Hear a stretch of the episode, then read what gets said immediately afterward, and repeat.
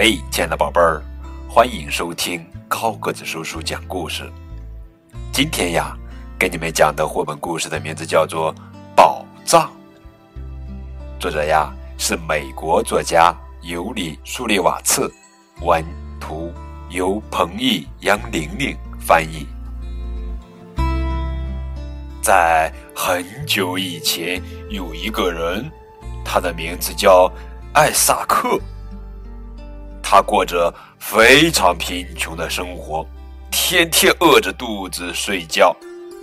有一天夜里，他做了一个梦，在梦里，一个声音对他说：“去京城吧，去皇宫旁的桥下面寻找宝藏吧。”这不过是一个梦吧？他醒来后心想，没有把它放在心上。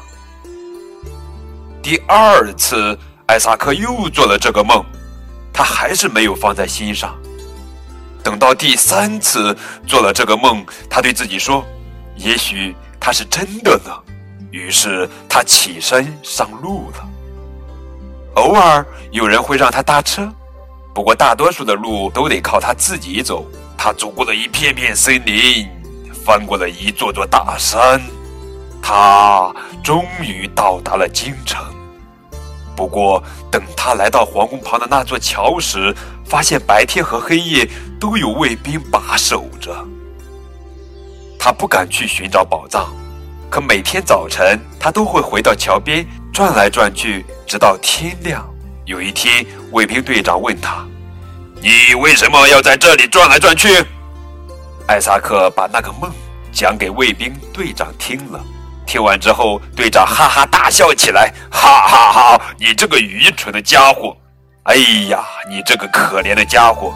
要是我相信曾经做过的梦，那我就应该立刻去你来的那个小镇，去一个叫艾萨克的人家里，然后我就会在他家炉子下面找到宝藏。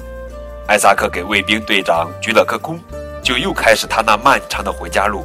他翻过了一座座大山，走过了一座座森林，偶尔。有人会让他搭车，不过大多数的路都得靠他自己走。最终，他回到了自己的小镇。一回到家，他就在家里的炉子下面挖了起来。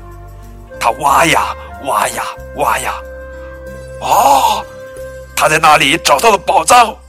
为了感恩，他盖了一座教堂。